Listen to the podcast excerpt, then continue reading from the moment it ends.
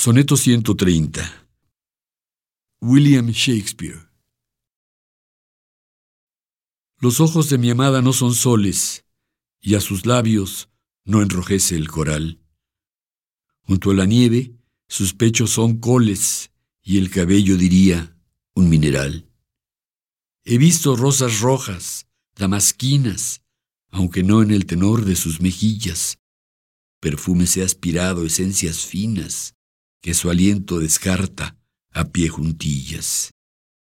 Me gusta oír su voz, aunque bien sé que del arte de Clío no tiene el vuelo, ni el andar de una diosa a buena fe, si al caminar más bien aplasta el suelo.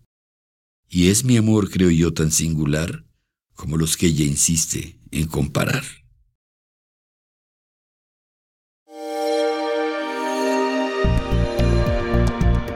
Descarga Cultura. Descarga Cultura. Punto UNAM.